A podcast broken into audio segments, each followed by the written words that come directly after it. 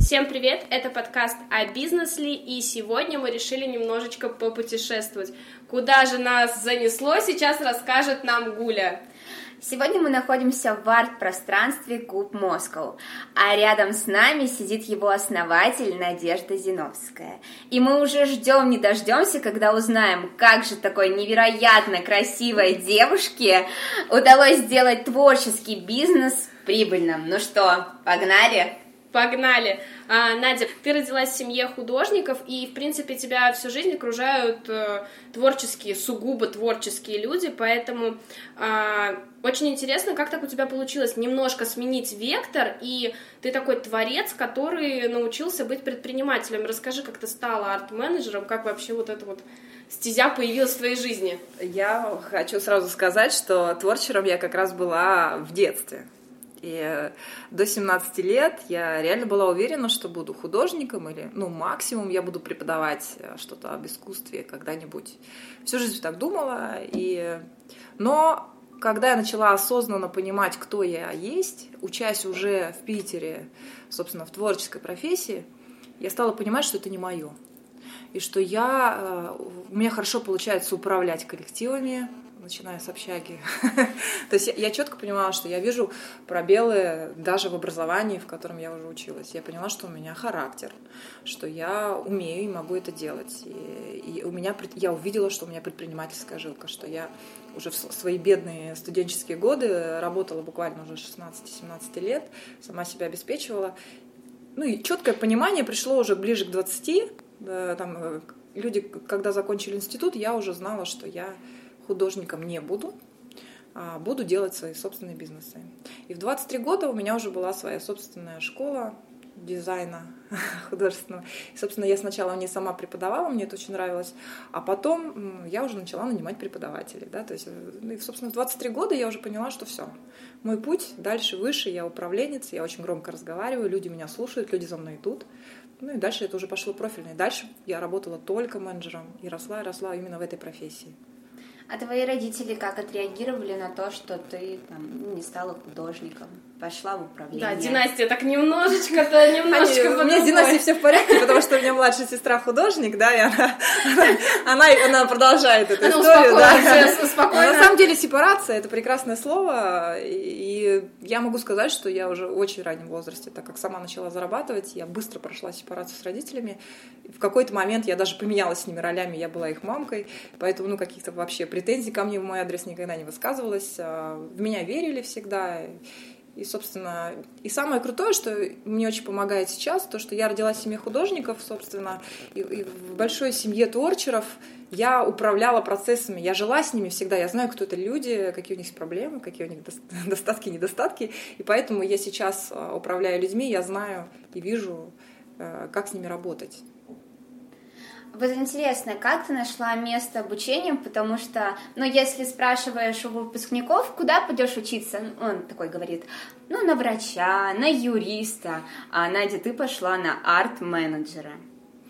Ну как, я на арт-менеджера пошла, это мое уже пятое образование, наверное. Там три из них высших, у меня даже MBA в бизнесе, в маркетинге. А арт-менеджмент это было параллельно, я уже работала генеральным директором, а, и арт-менеджмент и галерейный бизнес мне стали просто ну, интересны, потому что как, там у меня был сильно бизнес, и мне опять хотелось немножко вернуться в искусство. Меня всегда возвращало. Ну, как бы, когда взрослый человек понимает, что его уже третий раз возвращает, он думает, наверное, не просто так. Поэтому арт-менеджмент это был возврат. Хотелось немножечко посмотреть, что я могу в этой э, связи поделать, э, как поработать. Хотя у меня была большая работа, огромная там ответственность, э, производство, Китай и прочие вещи арт-менеджмент, галерейный бизнес я пошла из любопытства. Слушай, а вот интересно, ты говоришь, да, там э, образование постоянно, и из творчества периодически вылетало, а у тебя было такое, что ты вот какой-то, ну, долгий или недолгий промежуток времени работала где-то вообще, что не связано там с творчеством, а только с бизнесом, или оно все равно всегда переплеталось? Вы знаете, да, я вот, я всегда думала, что только в бизнесе работала, ничего подобного. Я работала в производстве игрушек. И это очень благодарная тема, и, возможно, поэтому я очень долго проработала в этой сфере, там не в одной компании, а в нескольких переходила из одной в другую. И э, я была там довольно узким специалистом широкого профиля, управляла процессами. Понятно, что процессы были бизнес-процессами, но глазки я тоже выбирала куколкам. Ну, но творчество тут не было никуда не деться. Именно туда-то я пришла как арт-директор для сначала. Я пришла как арт-директор, потом креативный директор, потом стало понятно, что и процессами хорошо управляю, и творчеров понимаю. А такие бизнесы очень сильно основаны на разработках, на маркетинге, на дизайне. И поэтому а, я была на своем месте. Слушай, а тоже как удается совмещать э, в тебе вот эти вот две натуры, когда ты и хороший управленец, и там, не знаю, и маркетолог, и еще при этом э, творец такой неплохой, но вот в моей голове эти два полушария, они как-то соприкасаются периодически или редко. А вот как у тебя этот синтез Да, потому получился? что обычно один человек, например, э, у нас отвечает только за бумажки, а другой за творчество. Это наш тандем. Как мы работаем. Ну, вы знаете, э, во-первых, э, я в первую очередь хороший управленец, я думаю. Я в первую очередь как-то вижу это все сверху, вижу структурно, вижу стратегически. И я я люблю набирать людей в команду. Если мне нужен человек, который будет заниматься бумажками, я найду самого лучшего человека, который будет заниматься бумажками. Я смогу... Ну, то есть вот такие ситуации были, когда ты молодой, и у тебя нет денег на начальный бизнес. Я просто договаривалась, э, находила слова нужные, и люди в меня верили, верили в то, что я делаю, и помогали мне, в том числе и с бумагами.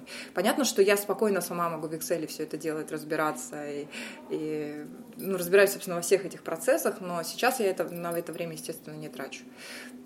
Ну, не знаю, возможно, как-то так устроен мой мозг, но я не вижу тут противоречий.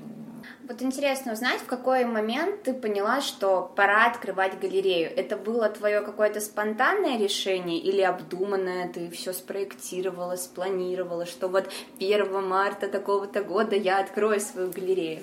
А, скорее поступательно когда у меня, ну, я работала, я, конечно, очень много времени посвящала работе, я постоянно думала об игрушках, о развитии, то есть о задачах, которые передо мной стояли.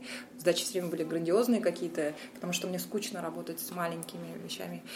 И, но при этом мысли, вот как я говорила, постоянно возвращались к искусству. И как только у меня освобождались какие-то деньги, я всегда думала, ну, вы знаете, как это хочется любимому отнести, да? Не хотелось всегда отнести их искусству. Я думаю, боже, боже, да-да-да, как я могу, как, как я могу еще помочь, что я могу как сделать. Я понимала, что помощь просто так, разбрасывание денег, ну, она не целевая, не направленная, не имеющая там какого-то пролонгированного действия, она неинтересна. Я стала думать, как я могу это сделать. Начала искать варианты. Ну, первое, что пришло в голову, надо открыть свою галерею. А, тогда еще это я уже, я уже работала, но открыла на Брюсове галерею свою. А, ну, как-то это все это так поступательно. Потом посмотрю мало, очень, очень быстро пространство стало маленьким, задачи небольшими, все стало понятно, поняла, что не мое местами, да, где-то продавать искусство не мое, продвигать художников интересно, продавать нет, сложно. Опять поняла, не мое, дальше начала двигаться. И вот это поступательное движение постепенно, ну, постоянно думание об этом, естественно, привело какой-то большой мысли, которая начала уже оформляться, подписываться бумаги, структурироваться, партнеры и, и дальше. Поехали. Я на самом деле никогда бы а, положа руку на сердце, никогда бы не открыла бизнес а, в сфере творчества, потому что, ну, для меня это слишком рискованный шаг. Вот, Надя, скажи, пожалуйста, галерея — это прибыльный бизнес или все-таки нет? Слушайте, ну у нас, во-первых, не галерея здесь, у нас арт-центр, у нас тут 14 галерей, у каждого свой бизнес. Я могу сказать, что на примере наших галерей, а, сколько их тут, у нас резидентов за это время очень много было, и у каждой галереи свой собственный подход. Понятно, что есть какие-то глобально а, вещи галереи. У галерей есть художники, которых они поддерживают, продвигают, у галерей есть художники, которые они продают, на этом строится их, собственно, да, приход денег э, и уход денег из галереи тоже строится на этом. А, бизнес у всех разный, стратегии у всех разные, и количество художников, да, там и у ярмарки, не ярмарки, локальный рынок, не локальный. А, но при этом у нас арт-центр. Я, я сразу поняла, что мне будет недостаточно быть галереей, мне недостаточно будет оборота, потому что надо уметь, это надо любить каждый аспект вот этого бизнеса галерейного. Я его ну, не люблю все аспекты этого. Потому что мне продавать, правда, сложно. Я поездила на ярмарке, я попыталась это сделать, поняла, что не мое. Но если я не чувствую там огня, я туда никогда не пойду. Я, ты ищешь огонь всегда везде. И э, бизнес тоже про огонь, на самом деле, потому что всегда есть форс-мажоры, провалы, э, не знаю, но верить нужно до конца, каждый свой шаг. И пятый, пятый, после пятого падения шестого, например, да, ты наконец-то встанешь. Ну вот смотри, да, это очень э, такие интересные моменты, но просто когда мы говорим об арт-центре или о галерее, это же у каждого человека такой вопрос в голове, так, а какой продукт, ну, то есть кто покупатели и какой продукт э, Ну, во-первых, давайте так, начнем с того, что никак, не такой большой, что вы имеете в виду под этой цифрой, да? Ну, галереи у нас продают по-разному. Угу. Некоторые галереи э, некоторым галереям или некоторым а, владельцам галерей не обязательно продавать работы, потому что у них это, это просто красивая картинка. Но я могу сказать, что большинство галеристов, которые у нас здесь находятся, это их единственный бизнес, которым они занимаются, и на который они кормят свои семьи, своих партнеров и художников. И я не могу сказать, ну, то есть понятно, что мы не сравниваем сейчас с рынком там, да, Америки, Лондона, Гонконга. Ну, я могу, я, во-первых, верю в то, что все растет, и у нас еще есть даже э, задел э, роста внутреннего рынка. Во-вторых, э, искусство это, это не, не так просто разбить продукт, картина, да, картина это, это не продукт в итоге, в любом случае, да, то есть мы, галеристы продают не просто там на бумажке что-то нарисованное как продукт, там гораздо больше всего накручено, и продукт э, там заключается в впечатлениях, в воспоминаниях, да, в ощущениях, в красоте, в будущем, э, в ожиданиях, в надежде. Там очень много всего.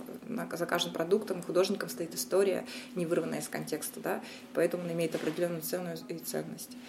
А, по поводу того, что э, я могу сказать, что это не было такое, ой, как весело, хочу галереи соединить. Мы, конечно, пошли от проблем рынка, да. Смотрите, вот э, я хотела развить свою галерею, сделать ее больше. Начала считать, сколько стоит аренда, да, разложила на бумажке весь бизнес-план галереи, начинающей, не имеющей там даже э, сета коллекционеров, да, и входящих каких-то там ресурсов.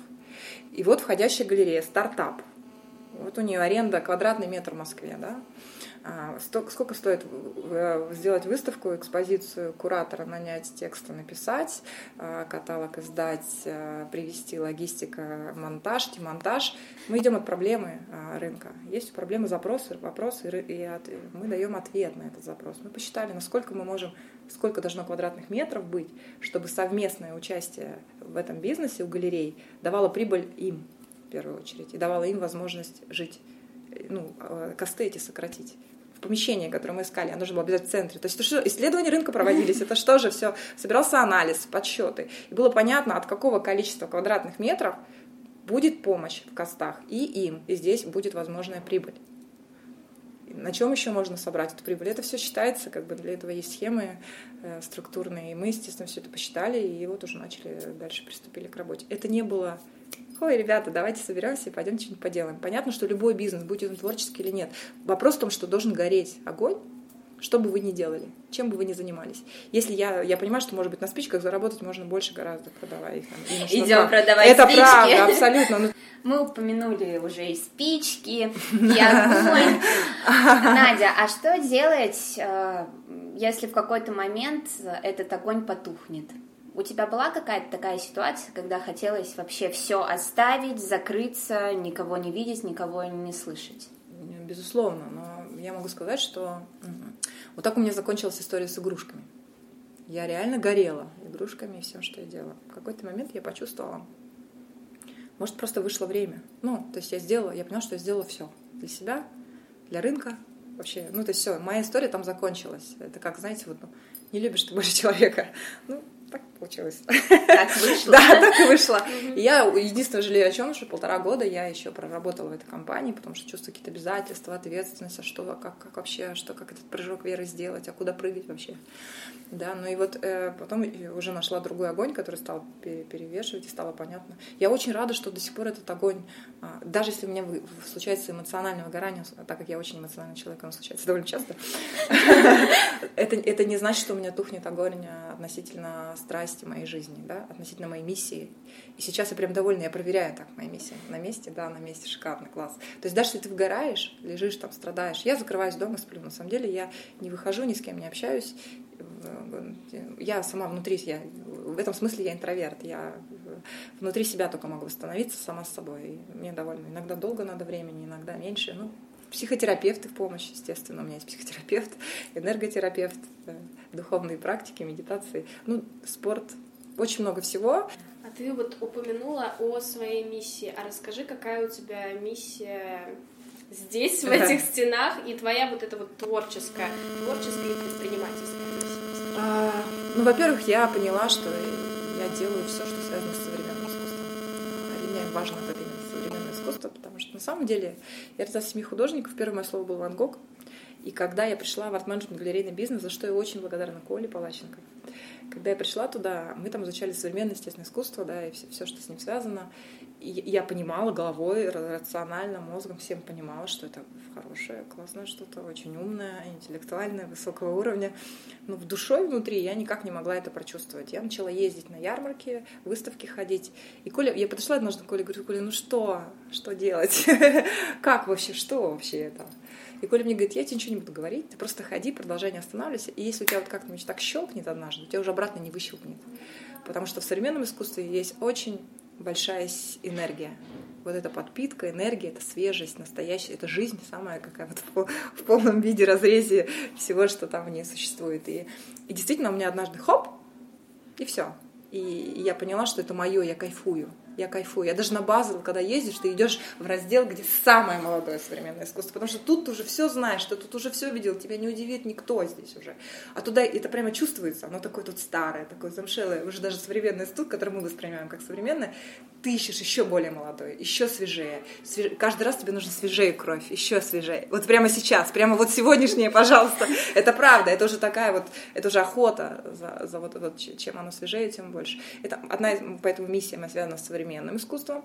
И э, я поняла, что мне очень нравится, как развивается все, что у нас происходит в России. И я поняла, что я хочу стать его частью, и сделать что-то новое, чего нет. Не, не встраиваться в то, что есть, и, и там развивать то, что есть. А я поняла, что я, я знаете, такой, я делатель. Я не консалтер, да, там не, даже не развиватель, скорее всего, я делатель. Я очень люблю, это очень четкое мое понимание, я люблю делать то, чего еще нет. Вот если этого совсем нет, все, я туда пришла, мой колышек поставила, и говорю, все, я начинаю строить, да.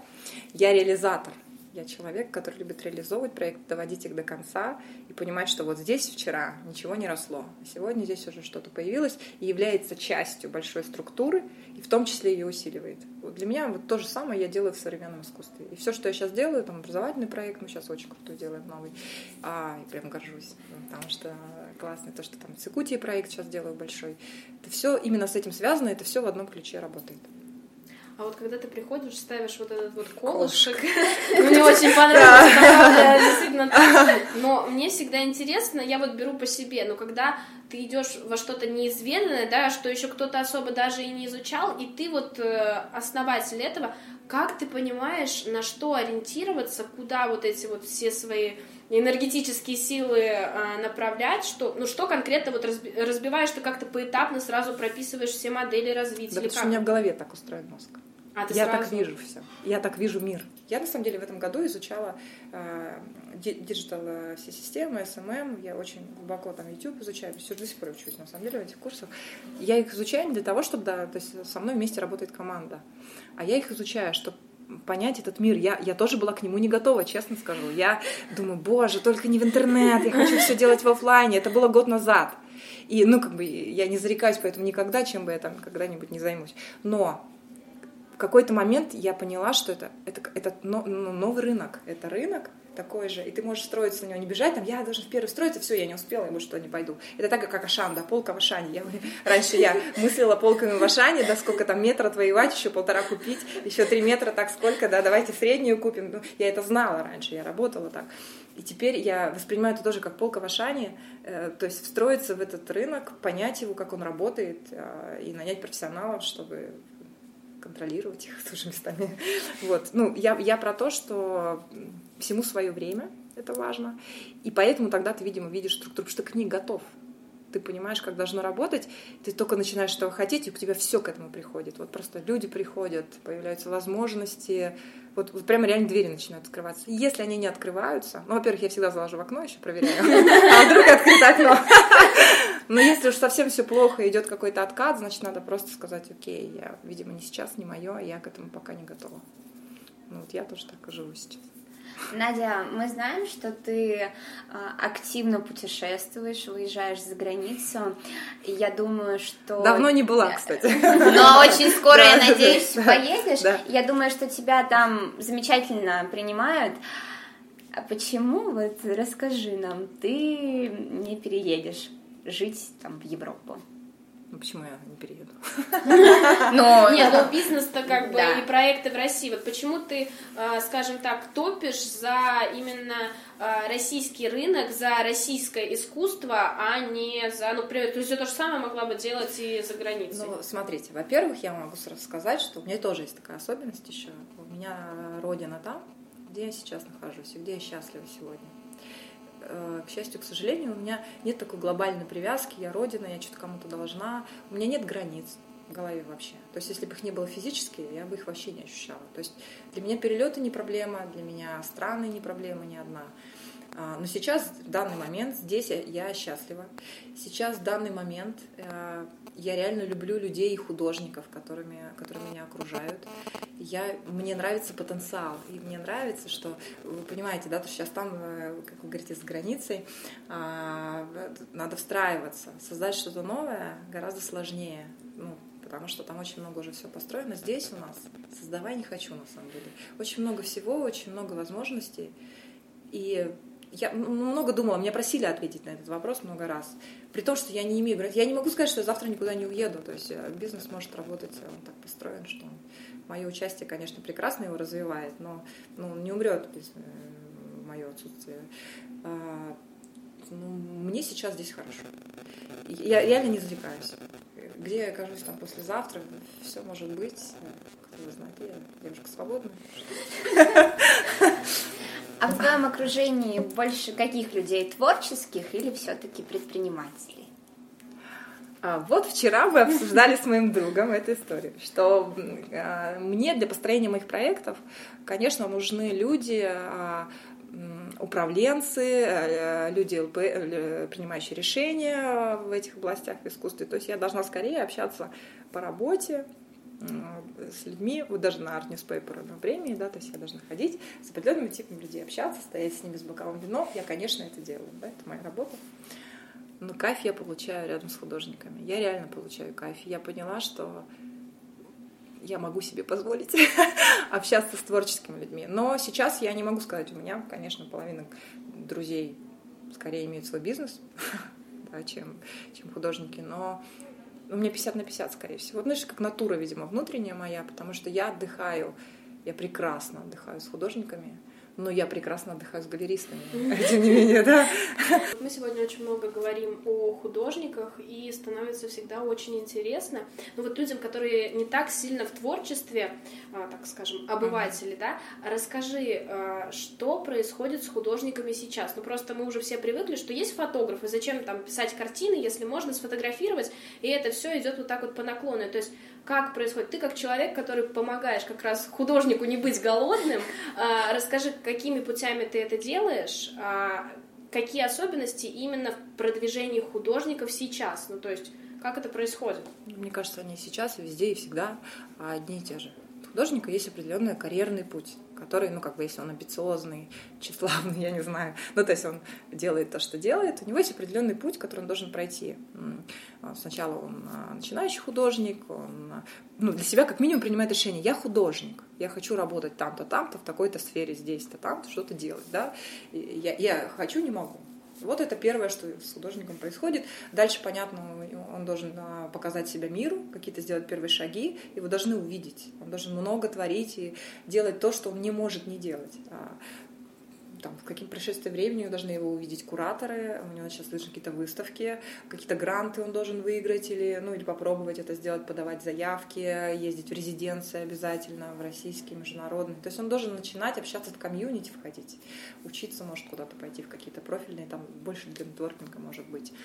И потом у него должны обязательно быть, э, участвовать в биеннале знаковых разных, да, обязательно потом появиться в каких-то музеях групповых, потом э, в таких э, выставках, ну, не знаю, в разных, в тематических, может, каких. Потом обязательно у него должна коммерческая составляющая начаться, то есть должна заметить его какая-нибудь галерея, это самое лучшее, наверное, что с ним может случиться, потому что галерея, она продвигает его, помогает ему как раз коммуницировать с музеями, художники часто бывают, да, интровертные, ну, то есть, понятно, особенности какие-то внутренние. Галеристы помогают им продавать работы, потом они должны появиться в аукционных домах, да, участвовать в международных ярмарках, в российских ярмарках, у них должны появиться пол клиентов, которых их любят, у них должны появиться поклонники, и вот это та та та та та та та и это все потом по второму кругу, только уже с более высоким уровнем музеев, биеннале, ярмарок и прочего. И это постоянный путь движения карьеры, как, как и любая работа художника должна происходить. И на российском рынке ровно то и происходит. А у нас недостаточно галерей, да, на самом деле, для того, чтобы предлагать. Ну, у нас мало галерей, по сути-то. Потому что без галерей художнику да, очень сложно. У нас ну, у нас немножко растет все же, у нас появились институции, которые этому обучают. У нас, я вижу даже за последние пять лет другое количество людей. Я, я вот, кстати, не скептик. Я верю всегда в лучшее, я верю в людей, я вижу этих людей, я вижу, как а, развиваются даже учебные заведения в этом. Сколько их стало сейчас? Это же тоже идет на потребности. люди приходят, и там постоянно полные курсы. И эти люди приходят сюда, я их всех вижу, студенты каждый год разные. И э, какое количество людей начинают взаимодействовать друг с другом. Я это тоже вижу, потому что я площадка, на которую люди такие как раз приходят. И вот это все растет, и это взаимосвязанная э, такая процедура, да, то есть появляются галеристы, появляются менеджеры, которым хочется работать с художниками, у художников появляется больше возможностей в карьере, открываются биеннале, потому что появляется необходимость, уже третья ярмарка открывается, потому что появляется необходимость в этой истории. И, э, ну, как бы мы начинаем э, участвовать в ярмарках международных, ну, то есть это такой обязательный процесс каждого, всех карьер во всем мире, у всех художников он есть. В России есть нюансы по, по людям, есть нюансы по менеджменту ситуации, но в любом случае это движется, количество галерей увеличивается, людей за них там, желающих заниматься этим тоже. Вот так.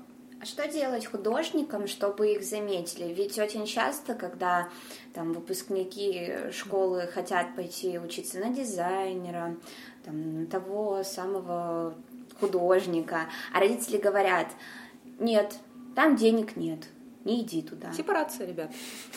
Вы же взрослые люди, то есть у меня сыну сейчас 17 лет, вот в мае уже будет 18. Я абсолютно, ну, то есть вот это вопрос сепарации с родителями, потому что когда ты маленький, понятно, ты можешь идти учиться куда хочешь, ну, куда, если ты не можешь пойти куда хочешь, ты идешь учиться куда твои родители, и проходишь, значит, более долгий путь э, в становлении себя. Я училась параллельно в том институте, потому что была глупая, в котором сказали родители, но параллельно я училась в другом месте, там, где мне хотелось учиться. Потому что в тот момент я не могла им сказать, нет, я там не буду учиться. Мне казалось, боже, какой ужас. Сейчас я понимаю, что надо просто сделать так и все ну, не тратить ни свое время, ни чужое, не насиловать себя там какими-то лишними занятиями. Но это вопрос сепарации, вопрос зрелости. Если ты зрелый, то у тебя все выйдет, и ты будешь делать то, что ты хочешь. Вопрос, что мне многие зреют к 30 годам. Многие понимают, что, блин, все оказывается просто. Просто нужно решить и сделать то, что ты хочешь. Я созрела. И мы возвращаемся к нашему вопросу. Как же сделать так, чтобы художника заметили? Художник, во-первых, нужно, ну, естественно, работать много. Во-вторых, нужно а, а, заниматься нетворкингом, нужно а, ходить, подавать заявки везде нужно понять, как это работает. Я вам скажу, очень, это, это просто элементарно, до сих пор так происходит. Художников просишь, отправь мне, пожалуйста, свое портфолио. Надо научиться делать свое портфолио. Это элементарные вещи, которые художник должен научиться делать. Сейчас в интернете доступно, есть уже даже курсы, которые это все объясняют. До сих пор иногда художник говорит, можно я пришлю свою работу? У нас на info собакакуб.мозг можно прислать портфолио своими работами. Ну, может быть, галерист кто-то увидит. Если действительно что-то интересное и важное, то это присылается у нас. У нас всегда есть, мы всегда фидбэк э, от нас исходит. Вопрос Вопрос в другом, что люди присылают, например, шпеги отдельными файлами, не собранные в PDF. Но это не смешно, это правда происходит. Это просто сейчас это происходит. Не смешно, это больно. Это реально, то есть нет ни текста, ни возраста. Даже если молодой художник, у него нет никаких а, там регалий, наград или даже выставок, будет видно его путь, что он делает вообще дальше, да, что он делает. Ну, тут тоже надо быть немножечко, ну, как в любой другой, в любой сфере, чтобы тебя заметили, нужно что-то делать. Нужно ходить, нужно писать, нужно пытаться входить в сообщество, поступать в определенные там институты, да, то есть в базу, не знаю, там, а, в школу, ну, куда угодно, да, то есть поступать, ходить, пытаться войти в сферу. В любом случае без комьюнити, без нетворкинга, без того, чтобы тебя заметили кураторы, э, это невозможно. Потому что тебя должны увидеть. И люди, это, это энергетический посыл на самом деле, дойти до конца, дойти, чтобы увидеть, чтобы увидели, давай, делай. Главное делать. Вопрос в том, что просто нужно шагать. Все. Я это вижу. Я вижу по очень многим художникам, а, вот сейчас у нас выставится кто-нибудь молодой там художник, и все начинают говорить, слушай, блин, он и мне присылал заявку, и мне присылал заявку, и мне. я слышу это, и понимаю, что да, поэтому он тут и выставился сейчас, соло. Извините, он три года, он три года заколебал всех. Ну просто, мне, мне подходят галеристы, все там от Гущина, и все говорят, а он мне тоже присылал. Понимаешь? Присылал, он взял, сделал портфолио, у него есть идея, он в нее верит. Это тот же вопрос огня. Я верю в себя, я фигачу и меня никто не может остановить. Вот и иди, и шагай. Других, других нет возможности, нет волшебной таблеточки. Да? Любой даже ресурс, который существует, там, резиденции, они все требуют а, оформления заявки. Это довольно непросто. Даже мне иногда бывало посидеть и позаполнять заявки, там что-то, господи, подкрепи еще, выбери из 20 там работ три только, как? Они не объясняют суть проекта, ну как мы понимаем, да? Тоже на английском, тут на немецком надо заполнить. Но это вопрос того, что ты энергетически, значит, готов к тому, чтобы действия эти предпринимать. Это вопрос еще закона Вселенной. Я хочу, я это получу. Другой вопрос, ну, что ты хочешь, если ты понимаешь на начальном этапе, что тебе нужно, ты получишь. Все это получают, правда? Так работает.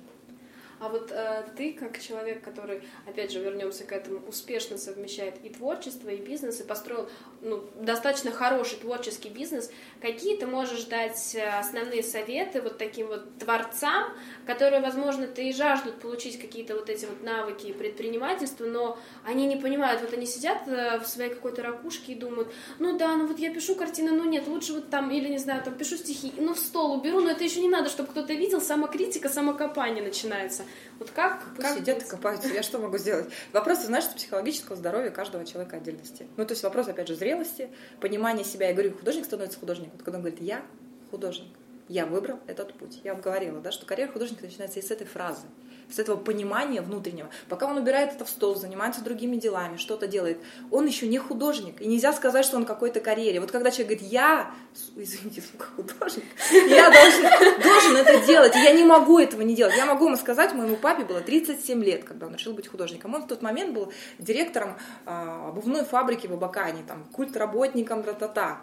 Ему было 37 лет, когда он сказал, все, вот это все мне не надо он лишился квартиры, машин, друзей, он уехал в Ленск, да, э, построил там себе мастерскую, и в этой мастерской родилась я, когда ему там больше 40 лет. И он уже был художник, отрастил все волосы, сам изучил все искусство, которое мог, начал покупать альбомы. Э, все, он избрал свой путь, и сейчас он художник, вот сейчас он сидит в мастерской и пишет работы, ему 80 лет сейчас.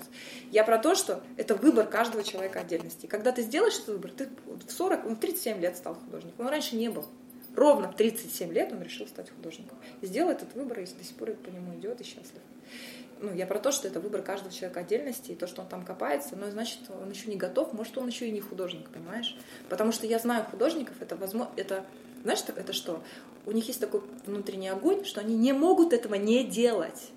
Вот сколько я художников знаю, он просто не может. И вот чем раньше он понимает, что это его, то понятно. Да, когда он себе это чувствует, что я ничем другим больше, меня ничего не горит, не зажигает так, как это, я не могу этого не делать. Я не делаю это, чтобы продать, я не делаю, там, чтобы меня похвалили, я просто не могу это не выливать из себя. Вот это художник, понимаешь? Вот так оно работает. Я это видела, и я знаю, например, своих родителей. Мне вообще нравится, что происходит в Кубе, потому что мы развиваемся ровно в том векторе, в котором мы собирались. А, мне нравится, что у нас очень много резидентов. Мне нравится, что у нас сейчас два опять иностранных резидента, потому что очень интересно смотреть на, на иностранный опыт, потому что прям совсем другие, да, другие работы, потому что другая жизнь, а, другая пульсация, в общем. А, у нас есть международные проекты тоже с Нью-Йорком, очень много всего на самом деле, но вот сейчас два больших глобальных, как раз перед отпуском хочу их прям как-то сильно запустить. А, и ну, следите, много всего. На самом Грядет что-то Да, великое. да, да. А вот стало интересно, почему Якутия? Это как э, э, дань памяти тому месту, где родилась, или там действительно... Я как человек просто скажу, который там не был, но наслышан благодаря Гуле да, и твоей, Надя, истории. Поэтому интересно, почему именно... Ну, это тоже немножечко рискованно, на мой взгляд, э, со стороны там, почему это не Москва? Москва, ну, все привыкли, вот все говорим про Россию, ну, все такие, Москва. Дальше уже там, ну, Питер, Питер. еще можно услышать, и все, а как-то вот про Якутию, конечно, слышат люди, ну, Смотрите, Якутия, да, из-за того, что я там родилась и про нее все хорошо знаю, я чувствую ее энергию, а, я могу сказать, что это энергетически очень сильное место, оно очень чистое. И э, вот этот, вот этот поток энергии, то есть если ты к нему ты подключен, ты чувствуешь, насколько это тебя подпитывает. Вот опять же, в период выгорания, это- ну, это такая глобальная сила, потому что я к ней подключена сейчас.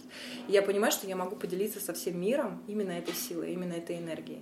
И еще я могу сказать, что там а, знаете, цивилизация вот в этой средней полосе, она, она довольно долго вытравливала, да, какой-то... Это происходила такая эволюция, да, к тому, мы пришли очень долго. Я еще раз рассказываю, что моя бабушка жила еще, да, в России, в якутской там, э, избушке, в которой окна были, дай бог... Маш, и- на досуге я тебе да, расскажу. из пузыря моя бабушка, мамина мама. Ну, то есть вы понимаете, насколько близко по поколениям у меня все это вот.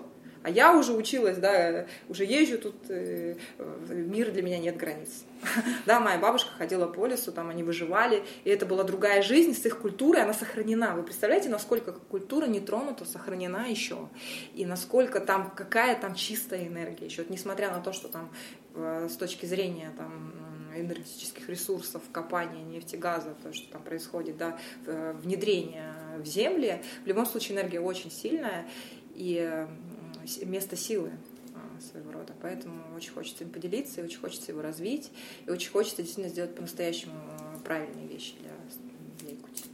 Слушай, ну у меня сейчас тоже такой возник в голове вопрос. Вот ты когда переехала в Москву, ну уже э, именно здесь начинаешь э, жить достаточно долгий период времени, как у тебя не было того, что мегаполис начал сжирать? Ну потому что в Москве и там и у людей и бизнеса, и творчество, но Москва многих ломает, и Москва многим, э, ну, здесь же прям даже по численности Да. населения не протолкнешься. Не, и ну, вы знаете, просто. Москва для меня, мне всегда было мало.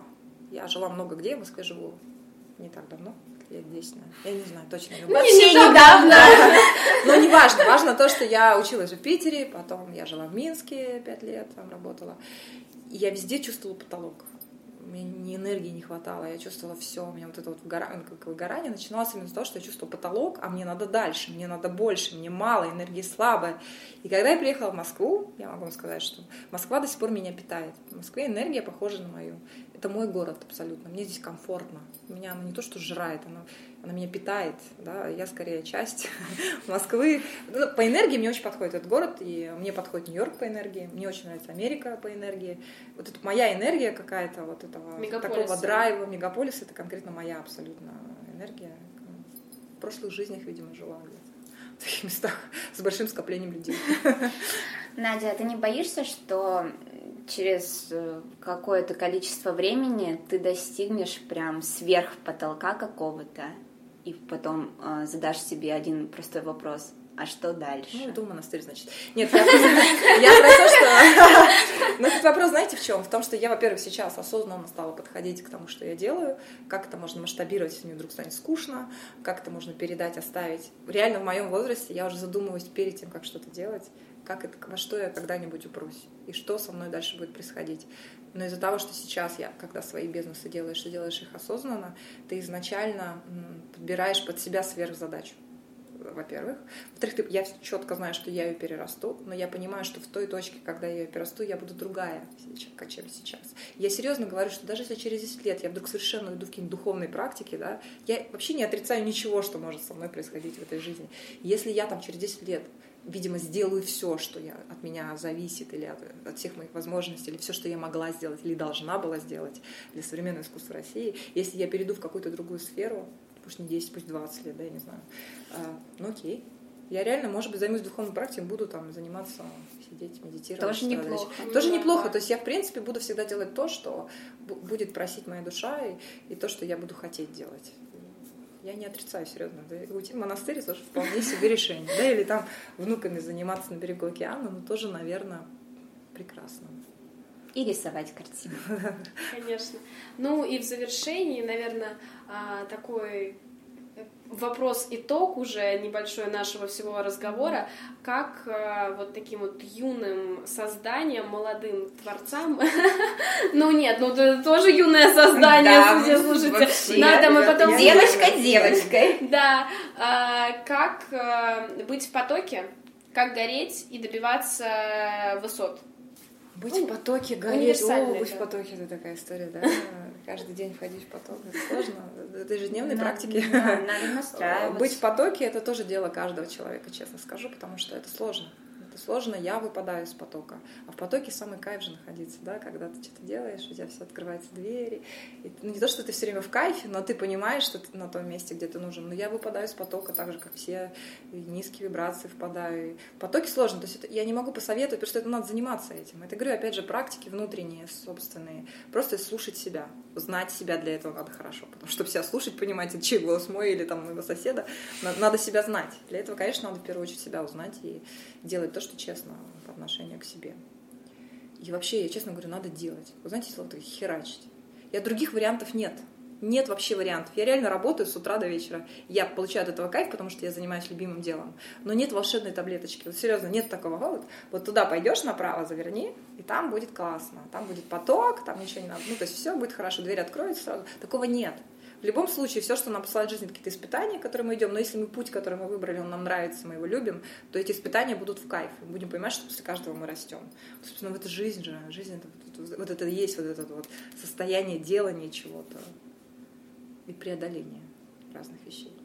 Очень-очень хорошие слова, поэтому, Надя, спасибо тебе огромное. Нам было сегодня безумно интересно пообщаться, я думаю, нашим слушателям тоже. Да, и на самом деле мы очень не хотим с тобой расставаться, потому что ты прям такая зажигалочка. Я вижу, как твои глаза горят, и смотрю на твой телефон. Я понимаю, что там проекты горят. Но я думаю, что это не последняя наша встреча. Нам, правда, было очень приятно с тобой пообщаться. Мы, же, мы тебе желаем больших, огромных успехов, чтобы ты всегда была в потоке. Вот, но нам надо прощаться. Да. Ты, ты да, так да. словила состояние потока, что забыла сказать наши самые главные да, э, фразы. У нас, э, да, есть фразы, а еще мы забыли про наш главный вопрос. Надя, кто же ты, физик или лирик? Э, перевожу на русский, потому что Гуля в состоянии тоже своего потока. Э, Творец ты или все-таки ты вот чистой руки предприниматель? Кто ты? Не могу. Честно, не могу. Это, ну, это не, нереально ответить на этот вопрос, потому что я местами жесткий физик. Я даже больше, наверное, физик, чем лирик. Но по жизни меня ведет лирика. То есть, если мы говорим о душевном состоянии, да, то есть я, меня ведет душа. А все, что я делаю по пути души, я делаю как физик.